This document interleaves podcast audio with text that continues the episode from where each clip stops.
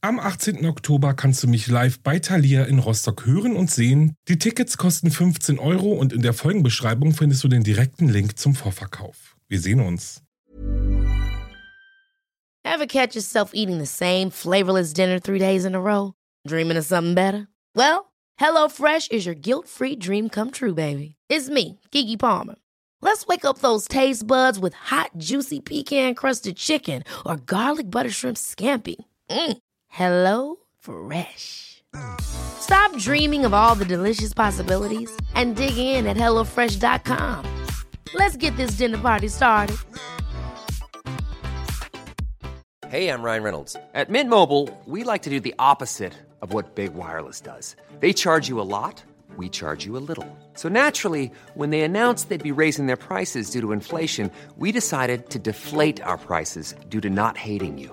That's right. We're cutting the price of Mint Unlimited from $30 a month to just $15 a month. Give it a try at mintmobile.com slash switch. $45 upfront for three months plus taxes and fees. Promo rate for new customers for limited time. Unlimited more than 40 gigabytes per month. Slows. Full terms at mintmobile.com.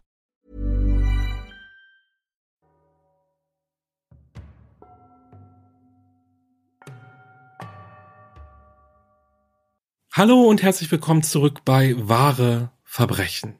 Ich bin Alex, das ist mein Podcast und zuallererst ein Hallo an euch alle, die wieder eingeschaltet haben, aber auch an alle, die neu dabei sind. Herzlich willkommen. Ich freue mich sehr darüber. Außerdem geht ganz, ganz viel Liebe an euch raus. Und zwar dafür, dass ihr mich und wahre Verbrechen nun schon seit drei Jahren unterstützt. Es ist unglaublich. Ihr unterstützt mich immer noch so toll. Ihr schreibt mir immer noch so viel Nachrichten und zeigt so viel Liebe. Ihr teilt eure Gedanken mit mir. Und ja, das ehrt mich natürlich auch total. Und umso mehr tut's mir leid, wenn es ewig dauert, bis ich antworte oder vielleicht auch gar nicht, weil manchmal verschwinden Nachrichten auch einfach so, dann komme ich da gar nicht mehr ran, weil sie schon zu lange unbeantwortet sind. Und das tut mir natürlich auf jeden Fall sehr leid. Aber danke, danke, danke, danke dafür. Bevor es jetzt aber gleich losgeht, empfehle ich euch einfach mal bei meiner Instagram-Seite wahre-verbrechen-podcast vorbeizuschauen, denn dort gibt es im November noch so einiges zu gewinnen und glaubt mir, ein Herz-Emoji reicht dafür schon aus. Ja, und ein bisschen Glück natürlich. Ich würde sagen, guckt auf jeden Fall mal vorbei und abonniert gleich fleißig. Mhm. So, Jetzt aber, bevor es gleich losgeht, rennt noch schnell in die Küche, greift euch ein paar Lebkuchen, rennt zurück auf die Couch, werft euch die wärmste Decke über, die ihr habt und seid gespannt, denn heute gibt es wirklich einen sehr erschreckenden Fall. Und dann fange ich mal an.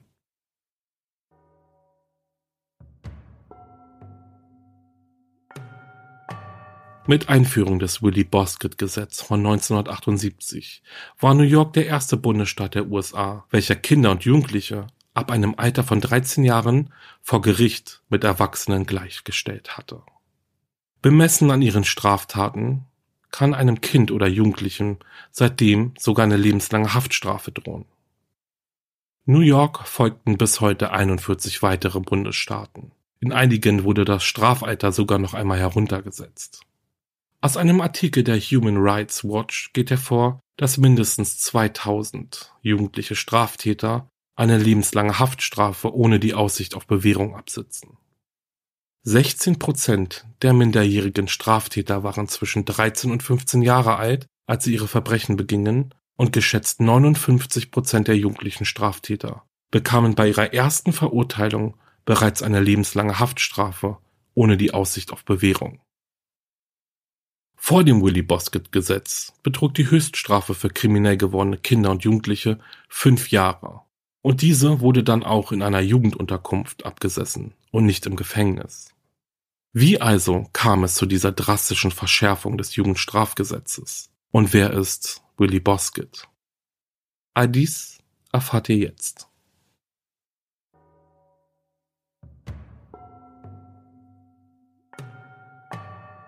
Noel Perez, 44, arbeitete als Pfleger in einem Krankenhaus und lebte allein.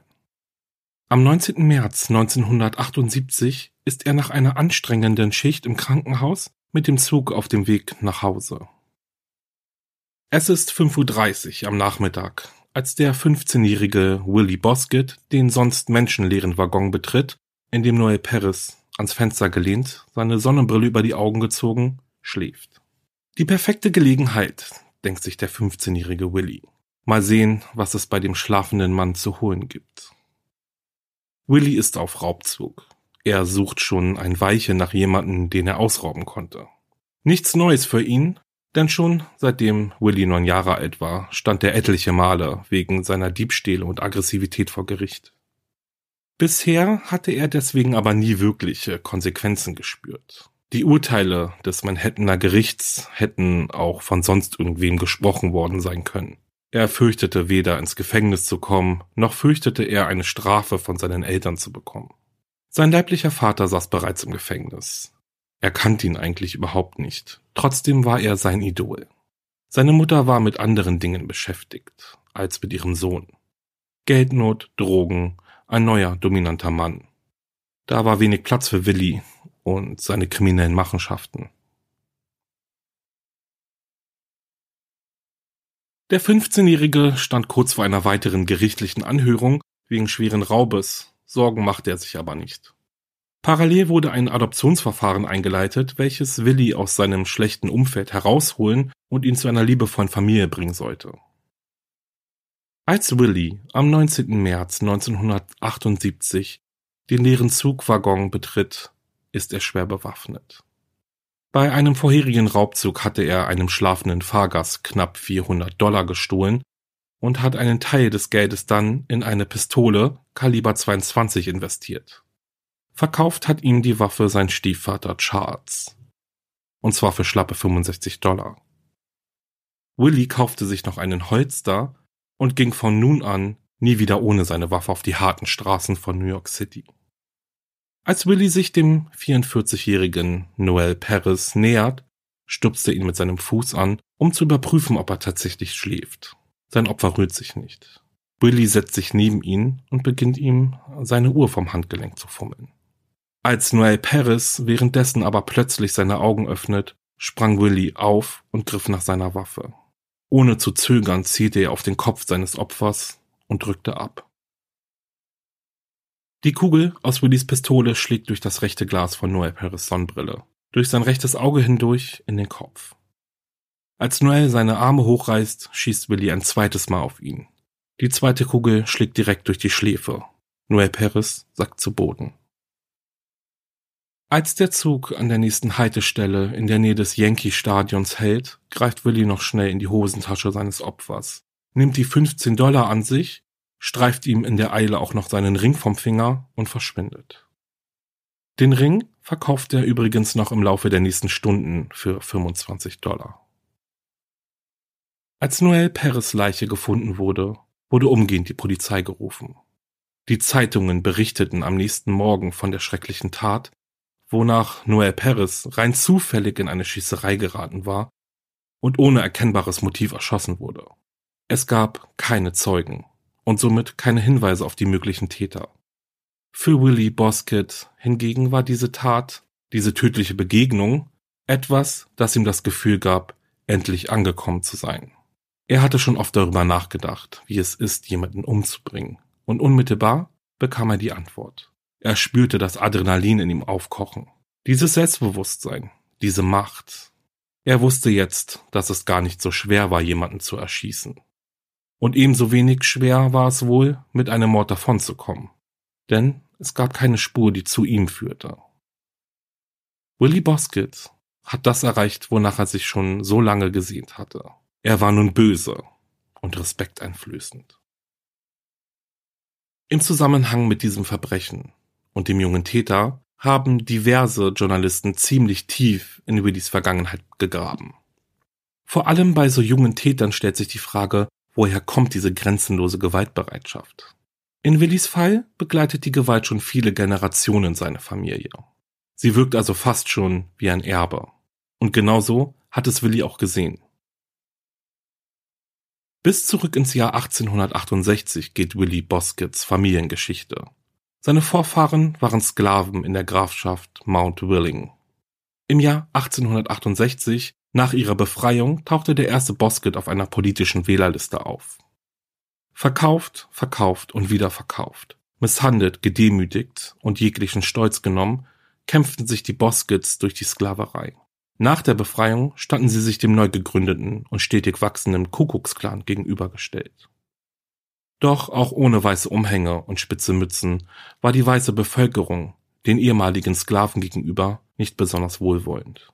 Und ganz ehrlich, wohlwollend ist wirklich sehr diplomatisch ausgedrückt.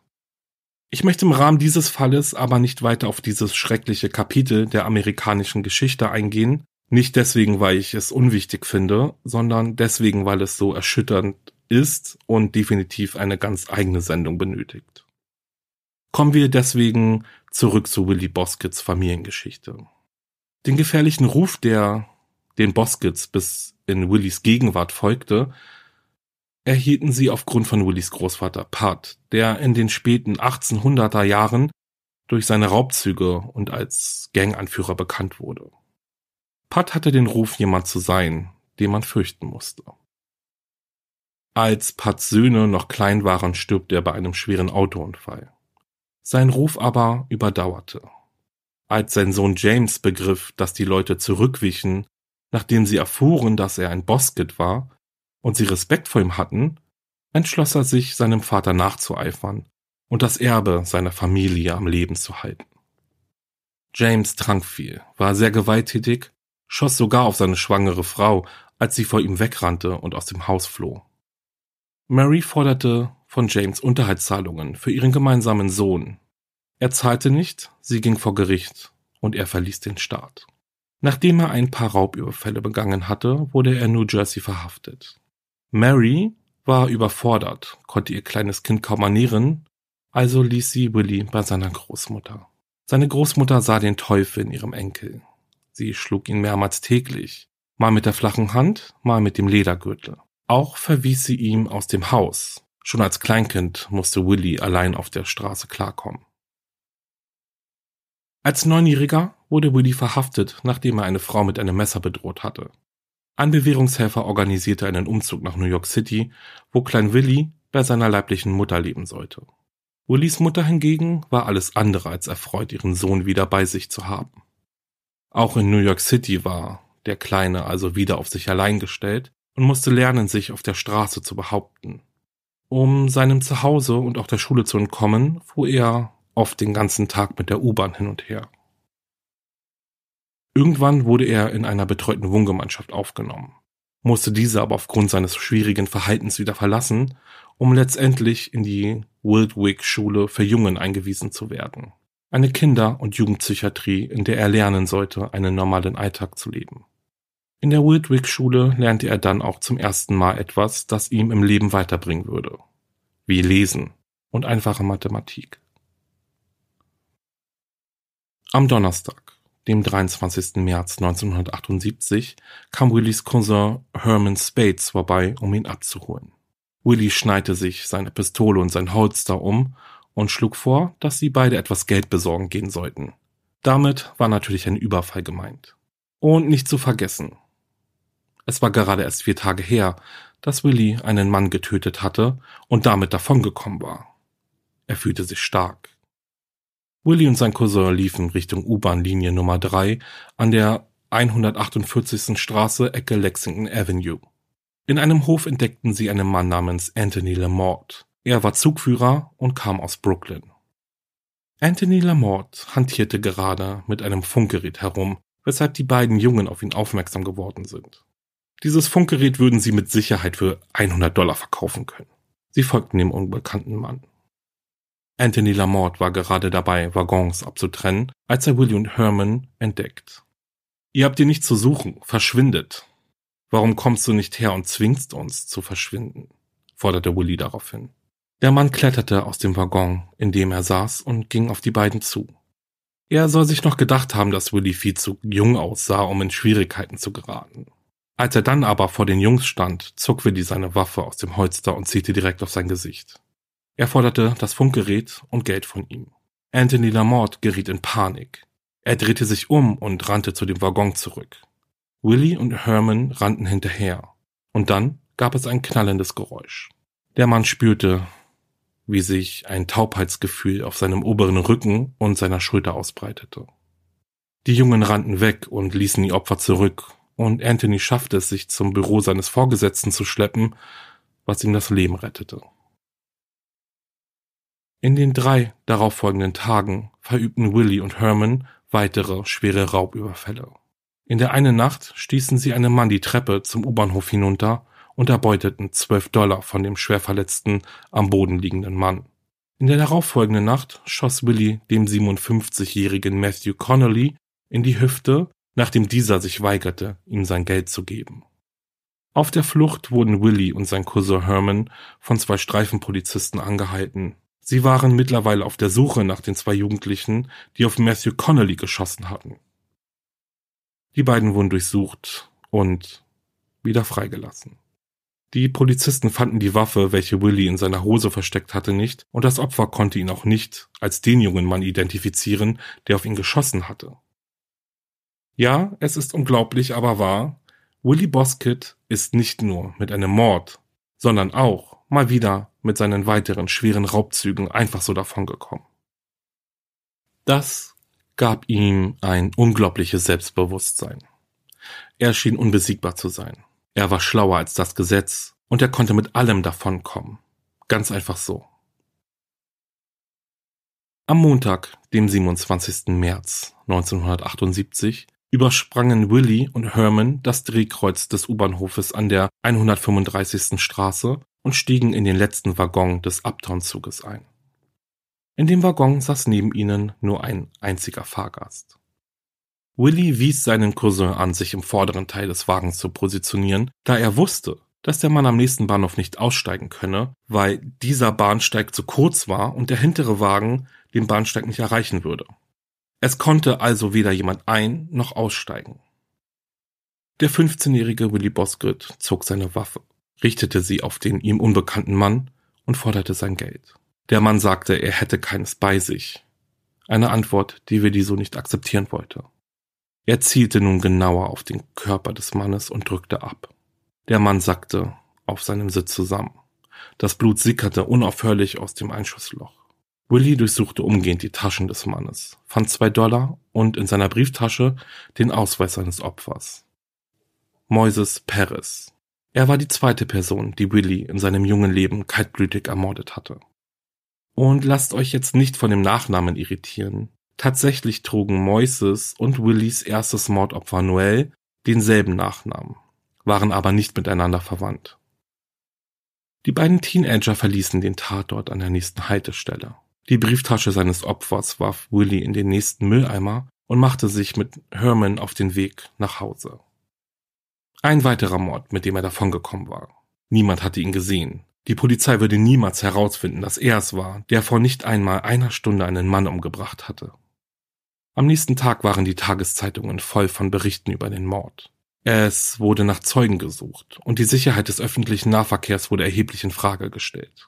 Wie konnte solch ein Verbrechen einfach so geschehen? In so kurzen Abständen? Willy Boskett war so stolz auf sich. Er platzte fast. Er konnte sich nicht zurückhalten und zeigte seiner Schwester den Zeitungsartikel mit dem Zusatz, dass er es war, der den Mann umgebracht hatte.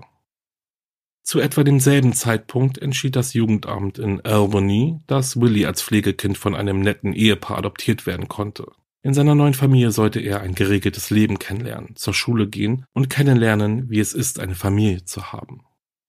Doch diese Pläne sollten sich nun ändern, und zwar drastisch. Genauso wie das Leben aller Kinder und Jugendliche im Bundesstaat New York, die ein Gewaltverbrechen begangen haben.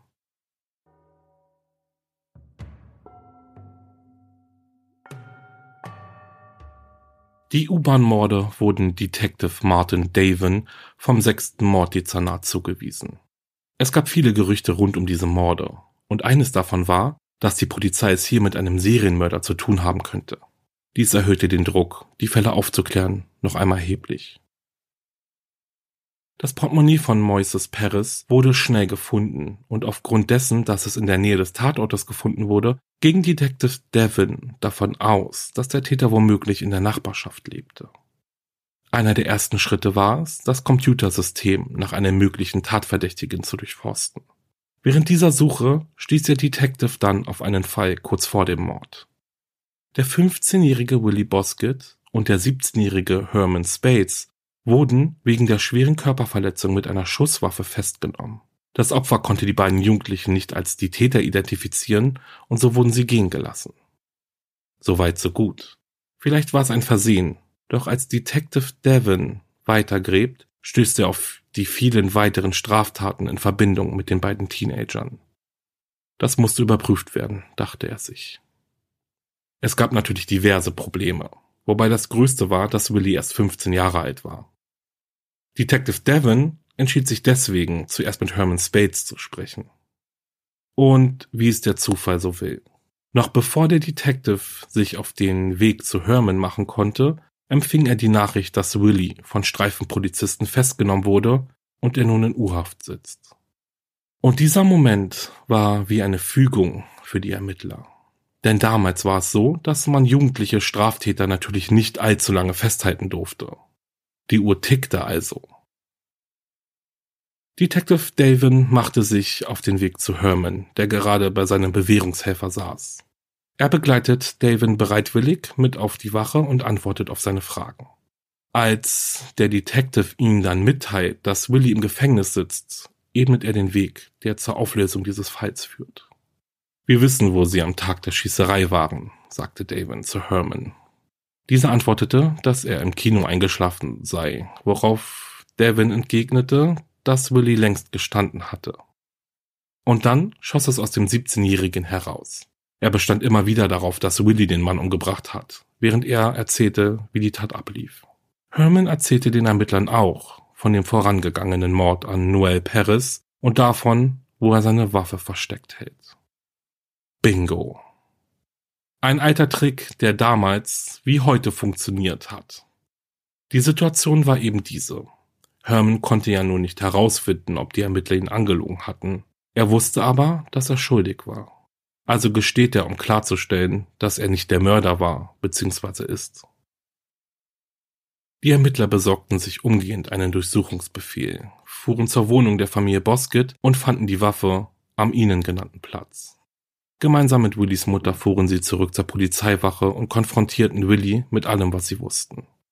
Für Willy gab es quasi keinen Ausweg mehr. Er war gefasst worden. Eine Tatsache, mit der er nicht gerechnet hatte. Er gestand also und wartete nun auf seinen Prozess. Wenn Willy Bosket vor Gericht stand, dann war es aufgrund seines jungen Alters das Familiengericht. Bereits mit neun Jahren stand er das erste Mal dort. Die höchste Strafe, die er trotz seiner sehr brutalen Straftaten erhalten hatte, war die Einweisung in eine Erziehungsanstalt, welche er nach wenigen Monaten wieder verließ. Doch was hätte das Gericht machen sollen? Kinder und Jugendliche wurden in keinem anderen Gericht verurteilt und die Höchststrafe lag nun mal bei 18 Monaten in einer Erziehungsanstalt. Junge Kriminelle hatten also nicht wirklich etwas zu befürchten, wenn es um die Strafe ging. Mitte der 70er Jahre aber wurde das Rechtssystem in diesem Bezug etwas verschärft. Die Rate der Verhaftungen Jugendlicher stieg enorm an, so dass dem Bundesstaat New York nichts anderes übrig blieb, als die Gesetze eben zu verschärfen.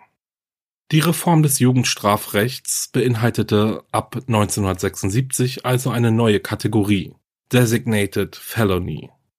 Dies ermöglichte es, dass Kinder ab einem Alter von 14 Jahren, die Gewalttaten begangen hatten, wie zum Beispiel Mord, Vergewaltigung und weitere schwere Taten, zu längeren Haftstrafen verurteilt werden konnten, als die traditionelle Höchststrafe von eben 18 Monaten. Sie konnten nun für drei bis fünf Jahre in eine Erziehungsanstalt geschickt werden. Zudem kommt, dass die Straftaten nun auch vor einem Bezirksgericht stattfinden konnten und nicht allein das Familiengericht in der Pflicht ist. Den Fall von Willy Bosket übernahm der Staatsanwalt Robert Silbering. Die Anklage hatte die Waffe und einen ballistischen Test, der belegen konnte, dass die Waffe dafür benutzt wurde, den Mord zu begehen. Aber der Staatsanwaltschaft fehlten Zeugen und Gegenstände, die sie unterstützen würden. Die Hoffnung lag also auf Herman, dem die Staatsanwaltschaft den Deal anbot, seine Haftstrafe zu mildern, wenn er gegen seinen Cousin aussagt. Dazu kam dann noch, dass der Zugführer Anthony Lamort, welchem Willy in die Schulter schoss, den Angeklagten bei einer Gegenüberstellung eindeutig als den Täter ausfindig machen konnte. Also, als die Gerichtsverhandlung gegen den 15-jährigen Willie Bosket wegen der Morde an Noel Perez und Moises Perez begann und es gab, wenn auch nur wenige, aber es gab Zeugenaussagen. Doch trotz all dem gab es nicht viel, was ein Gericht mit einem Jugendlichen machen konnte, trotz seiner langen Vorstrafen und eines klaren Hinweises, dass er sehr wohl wieder töten könnte. Willy hatte gegenüber den Jugendbehörden immer wieder behauptet, dass sein Vater ein Mörder war und er auch einer werden würde. Gewalt verschaffte ihm nun mal Respekt. Als er aufwuchs, begann er Wutanfälle zu bekommen, seine Lehrer zu schlagen und zu stehlen. Seitdem er neun Jahre alt war, hatte sein Großvater ihn mehrmals sexuell missbraucht. Willy sagte den Leuten immer wieder, dass es ihm egal sei, ob er lebe und dass er nichts zu verlieren habe. Nichts bedeutete ihm etwas. Und dazu kommt, dass er sich nicht einmal einer seiner kriminellen Handlungen gegenüber verantworten musste, denn ein Jugendlicher galt als unfähig, kriminelle Absichten zu hegen. Gewalt wurde zu einem Sport für Willy. Mit elf wurden ihm diverse Persönlichkeitsstörungen diagnostiziert, wie Narzissmus und eine schlechte Impulskontrolle. Er hatte Selbstmordversuche hinter sich und legte durch und durch ein antisoziales Verhalten dar. Der Prozess gegen Willie Bosket startete mit drei verschiedenen Anklagepunkten gegen ihn, zwei Morde und ein versuchter Mord. Die Vorsitzende Richterin war Richterin Edith Miller, die Willie schon von einer früheren Verhandlung kannte und ihn damals als für zu intelligent, um in große Schwierigkeiten zu geraten, einschätzte. Doch dieses Mal, einige Jahre später und einige Straftaten mehr auf dem Buckel, war Willy vor Gericht so streitlustig, dass man ihn sogar mehrmals zur Ordnung rufen musste. Was aber noch mehr beunruhigte, war sein mangelndes moralisches Empfinden und seine Gefühlslosigkeit gegenüber den Familien der Opfer. Willy ging völlig unbeteiligt an seine Prozesse heran. Man merkte ihm seine Einstellung an, die ihm das Selbstvertrauen gab, zu denken, er würde ja sowieso keine Strafe erhalten. Es wurde später berichtet, dass ihm vermutlich gar nicht bewusst war, dass er jetzt ein neues Verfahren durchlief, das sich von dem vor zwei Jahren unterschied und dass die Lage ziemlich ernst war. Im Laufe der Verhandlung dann bekannte Willy sich schuldig. Zur Überraschung seines Anwalts, denn eigentlich wollten sie einen anderen Weg einschlagen. Aber nun ja, Willy hatte wohl keine Lust mehr, vor Gericht zu stehen und darauf zu warten, welche Strafe er erhalten würde. Staatsanwalt Silbering bestand nach seinem Geständnis darauf, dass Willy sich in allen drei Anklagepunkten schuldig bekennen müsse, was er dann auch tat. Der Termin für die Verurteilung wurde festgelegt und trotz dessen, dass die Staatsanwaltschaft verzweifelt versuchte, mehr als die maximalen fünf Jahre für dieses schreckliche Verbrechen durchzusetzen, erhielt Willie Bosket wegen des Mordes zweier Männer und des versuchten Mordes zwar die Höchststrafe, diese belief sich aber eben gerade einmal auf fünf Jahre. Er kam in ein Jugendgefängnis und würde dieses im Alter von 21 Jahren verlassen können. Doch selbst in der Jugendstrafanstalt Stopford rehabilitierte er von seinen Verbrechen nicht. Stattdessen sammelte er weitere Straftaten für seine Akte an. So ist er zum Beispiel mit einer Gabel auf einen Mitinsassen losgegangen und hat diesen schwer verletzt. Er schlug einem Betreuer ins Gesicht und wirkte einem Psychiater. Später prahlte Willy Bosket damit, dass er, obwohl er erst 15 Jahre alt war, über 2000 Straftaten begangen hatte und davon waren 25 Messerstechereien. Willy Boskets Verfahren und die milde Strafe, die er erhalten hatte, schockierte das ganze Land und löste eine Reihe von Protestmärschen aus. Vor allem im Bundesstaat New York forderten große Gruppen von Menschen eine härtere Bestrafung für Jugendliche, die ein schweres Verbrechen begangen haben. Die Forderungen erhielten solch eine enorme Aufmerksamkeit, dass sie sehr schnell die Politik erreichten und zum Thema im damaligen Wahlkampf wurden. Etwa zwei Tage nach Willys Verurteilung veröffentlichte eine Tageszeitung einen Artikel mit Details, die eigentlich nicht an die Öffentlichkeit geraten sollten. So wurde zum Beispiel Herman Spades mit den Worten zitiert, dass Willy aus purer Freude getötet hatte. Ihm brachte es Spaß, Menschen wegzupusten. Zudem wurde ein ehemaliger Betreuer interviewt, der durchsickern ließ, dass er bereits vor Jahren das Jugendamt davon zu überzeugen versuchte, dass Willy sehr gefährlich sei. Diesen Artikel las nun der liberale Demokrat und Gouverneur von Manhattan Hugh Carey während einer Wahlkampfreise von New York nach Rochester. Er fand sich in der Kritik zu nachgiebig bei der Verbrechensbekämpfung zu sein und wurde von seinem republikanischen Gegenspieler dazu aufgefordert, ein neues, strengeres Gesetz zu erlassen. Hugh Carey war so geschockt von dem Zeitungsbericht, dass er umgehend eine Pressekonferenz einberief und verkündete, dass er sich dafür einsetze, dass schwer gewalttätige Jugendliche als Erwachsene vor Gericht gestellt werden können, um sie gerechteren Strafen unterziehen zu können.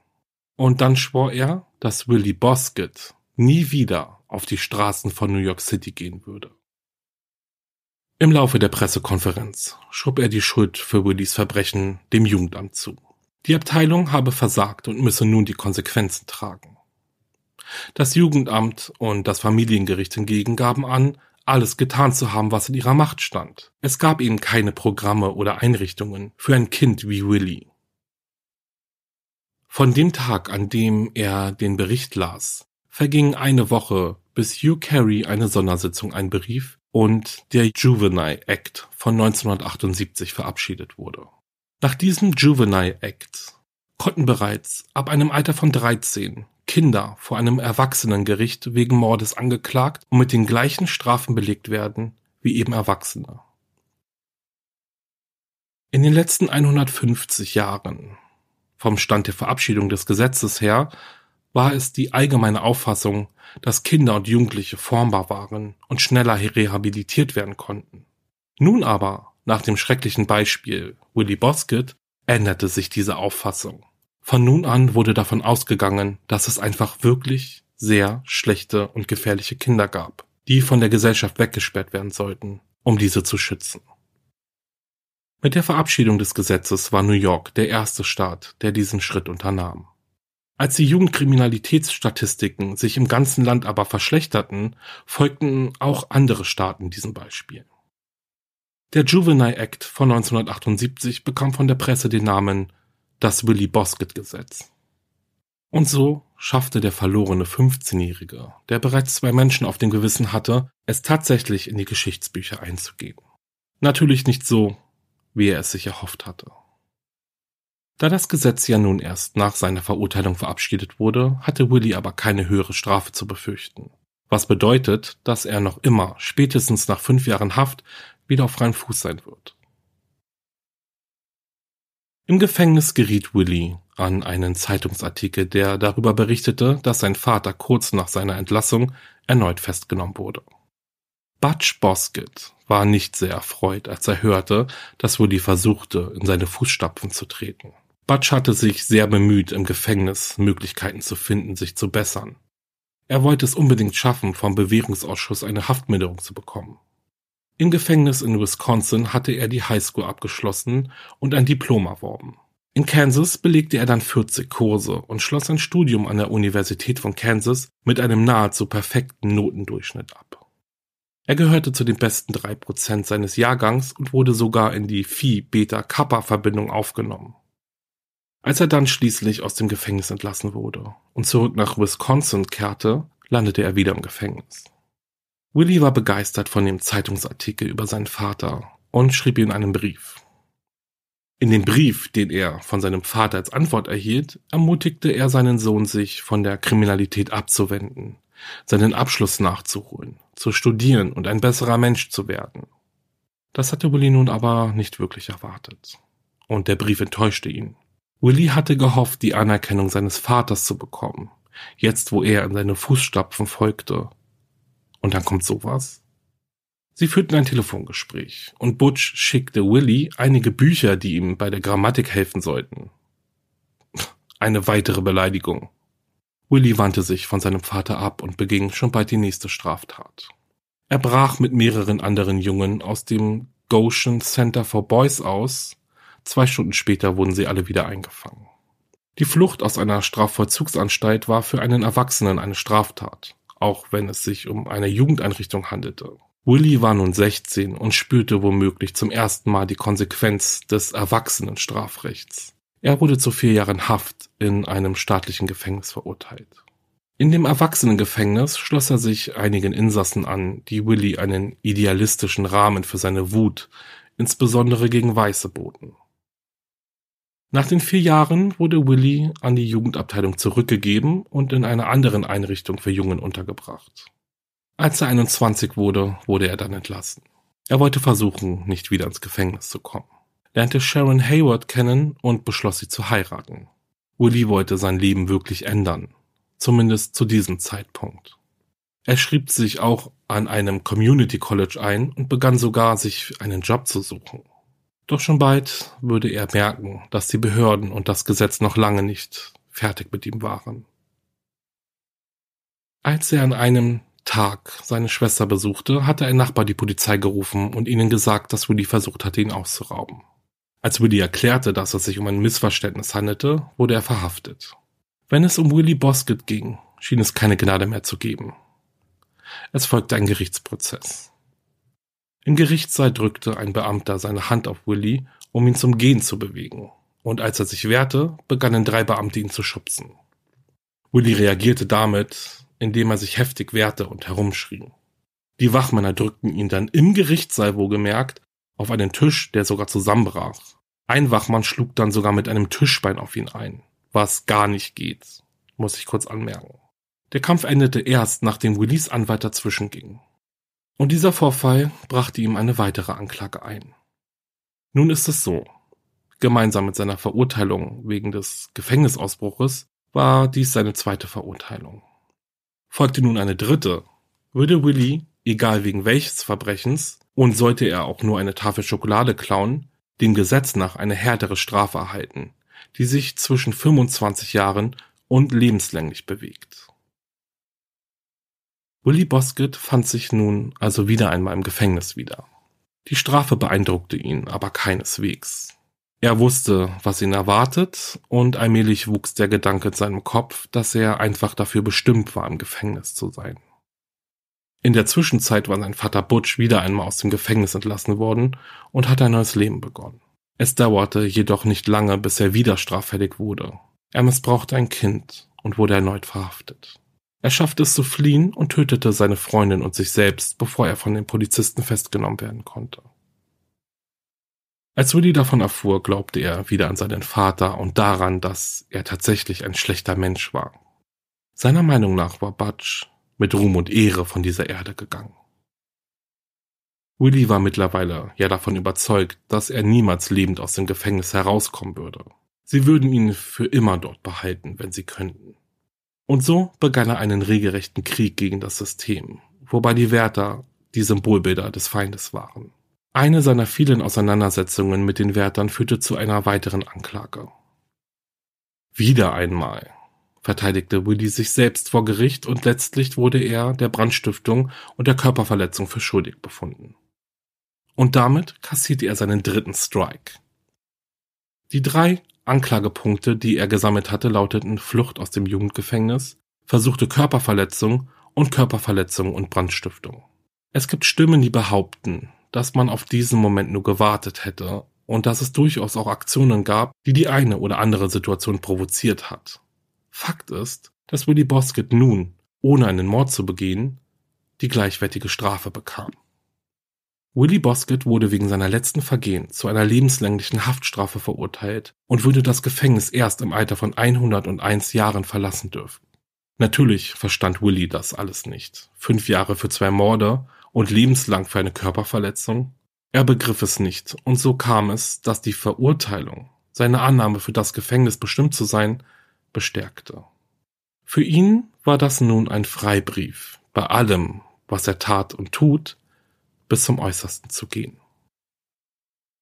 Er befand sich, wie gesagt, im Krieg und das unterstrich er, indem er einen Wachmann mit einem selbstgebastelten Messer niederstach und dabei nur knapp das Herz verfehlte. Er bekam für diese Tat ein weiteres Mal lebenslänglich, worüber Willy Bosket aber nur lachen konnte. Willy wurde mit 15 Jahren zum Mörder und ist seitdem kein Einzelfall mehr. Die Zahl der Kinder und Jugendlichen, die Gewaltverbrechen wie Vergewaltigung und Mord begehen, hat in den 90er Jahren drastisch zugenommen, obwohl die Mordrate bei Erwachsenen zurückgegangen ist. In einigen Bundesstaaten der USA wird das Alter, ab dem Kinder für die Erwachsenengerichtbarkeit zugelassen sind, immer niedriger angesetzt. In Florida sitzen Jugendliche in der Todeszelle. In New York werden 85 Prozent der von der Jugendabteilung entlassenen Jugendlichen erneut verhaftet. Wo das hinführen soll, das wird sich zeigen, aber ich denke, dass auch hier Willy Boskett einmal wieder das erschreckende Vorbild dafür ist, wie wichtig es ist, für die Rehabilitation von Strafgefangenen eine Aussicht darauf zu haben, wieder am normalen Leben teilnehmen zu können. Wenige Monate nach Willys letzter Verurteilung wegen der Messerstiche auf den Wärter schlug er einem anderen Wärter den Kopf ein, wofür er eine zusätzliche lebenslange Haftstrafe erhielt. Anschließend schüttete er einem Wärter heißes Wasser ins Gesicht. Willy Boskett ist das reinste Böse. So sagt er selbst. Er hat keine Aussicht auf irgendetwas und somit auch nichts zu verlieren. Er gehört zu den gefährlichsten Kriminellen im New Yorker Strafsystem und wird in einer speziell konstruierten Isolationszelle untergebracht. Den Wärtern ist es verboten, mit ihm zu sprechen. Er hat keine Steckdosen, keinen Fernseher und keinen Zugang zu Zeitungen oder Büchern. Hinter den Gitterstäben seiner Zelle befindet sich eine Hülle aus Plexiglas. Vier Videokameras überwachen ihn rund um die Uhr. Wenn Willy die Zelle verlässt, wird er gefesselt.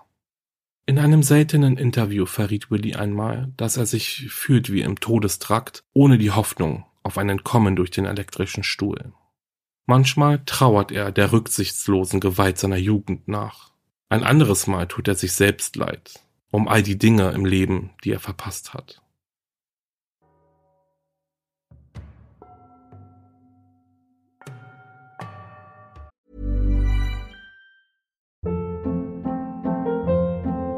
Hold up. What was that? Boring. No flavor. That was as bad as those leftovers you ate all week. Kiki Palmer here, and it's time to say hello to something fresh and guilt-free. Hello Fresh. Jazz up dinner with pecan-crusted chicken or garlic butter shrimp scampi. Now that's music to my mouth. Hello Fresh. Let's get this dinner party started. Discover all the delicious possibilities at hellofresh.com.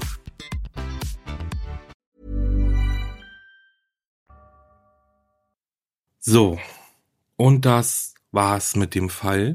Eieiei, ich frage mich ehrlich gesagt gerade wieder einmal, wo ich anfangen soll. Am besten bei Billy Boskett, oder? Zuallererst war ich ehrlich gesagt so schockiert, wo ich diesen Fall ausgearbeitet habe. Mit neun Jahren stand Willi das erste Mal vor Gericht. Und zwar wegen einer schweren Straftat, mit 15 hatte er bereits zwei Menschenleben auf dem Gewissen und kaltblütig auf zwei weitere Menschen geschossen und somit auch deren Leben in Kauf genommen. Und all dies für ein paar Dollar.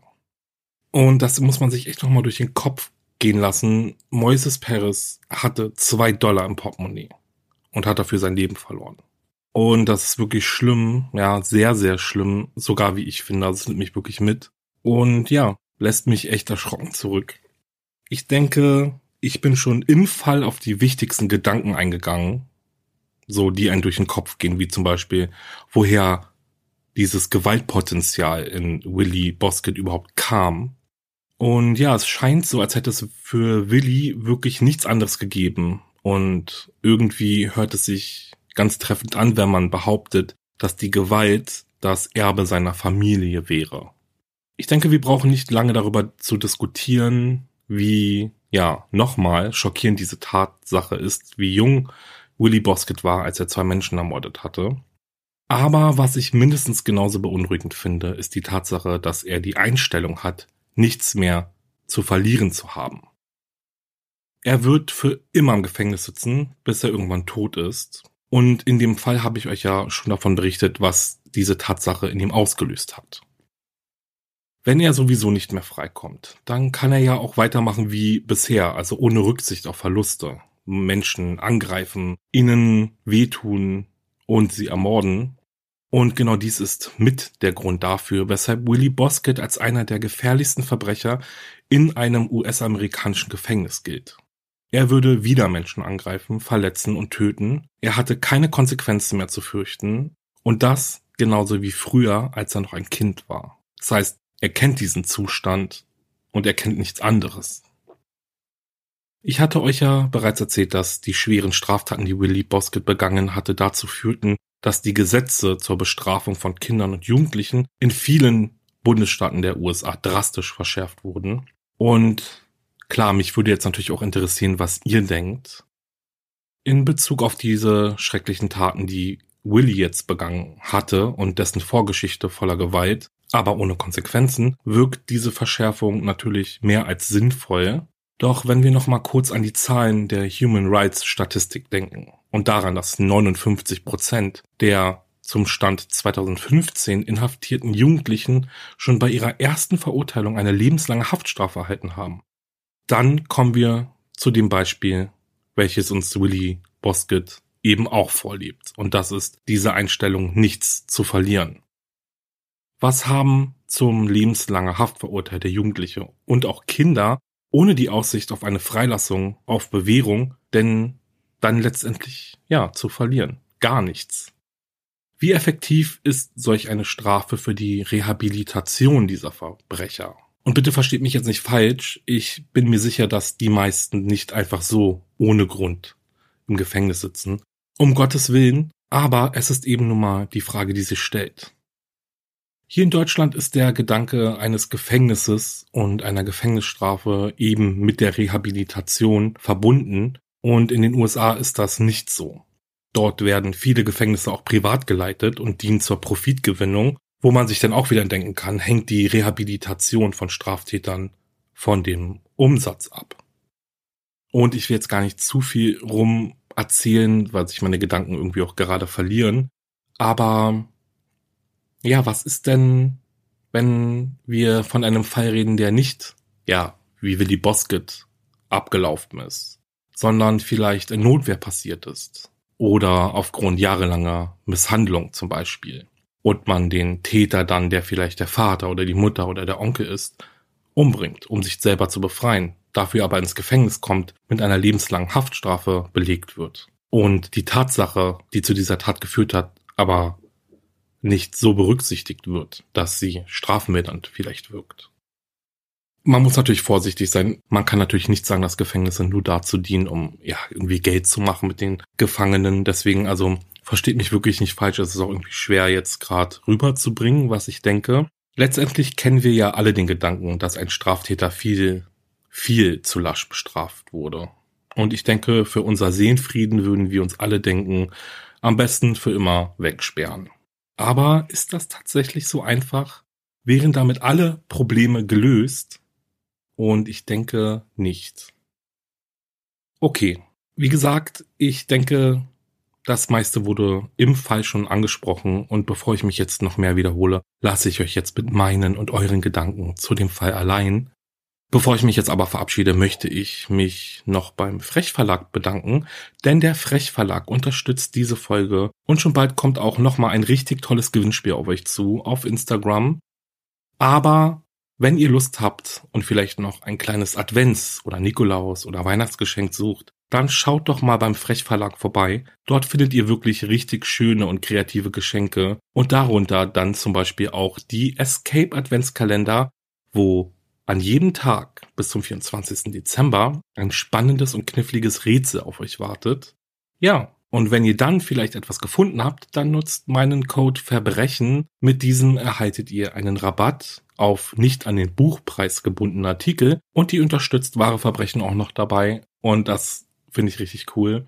Den Link zum Frechverlag Shop findet ihr in der Folgenbeschreibung und in meinem Linktree auf Instagram. Guckt da unbedingt mal vorbei. Dort findet ihr alle Rabattcodes und alle Folgen und auf allen Plattformen und und und. Lohnt sich also so ein Linktree mal anzugucken. Ja, Gut, dann verabschiede ich mich jetzt von euch. Ich bedanke mich fürs Zuhören und ihr wisst, wenn euch mein Podcast gefällt, dann schreibt bitte eine Bewertung. Also da, wo ihr könnt. Abonniert den Kanal und besucht meine Instagram-Seite wahre-verbrechen-podcast. Abonniert auch diesen fleißig und überschwemmt meine Seite mit ganz vielen Herzen. Ja, so wie viele es von euch schon machen und ich finde es immer richtig schön zu sehen. Danke auch dafür.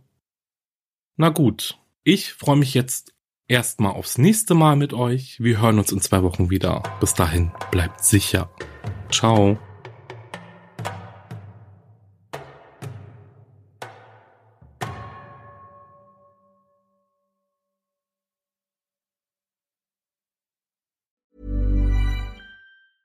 Hey, it's Danny Pellegrino from Everything Iconic. Ready to upgrade your style game without blowing your budget? Check out Quince. They've got all the good stuff shirts and polos, activewear, and fine leather goods, all at 50 to 80% less than other high end brands. And the best part? They're all about safe, ethical, and responsible manufacturing. Get that luxury vibe without the luxury price tag. Hit up quince.com slash upgrade for free shipping and 365 day returns on your next order. That's quince.com slash upgrade. Höre jetzt die vierte und alle anderen Staffeln meines True Crime Podcasts Steig nicht ein, exklusiv auf Podimo. Alle Infos findest du in der Folgenbeschreibung.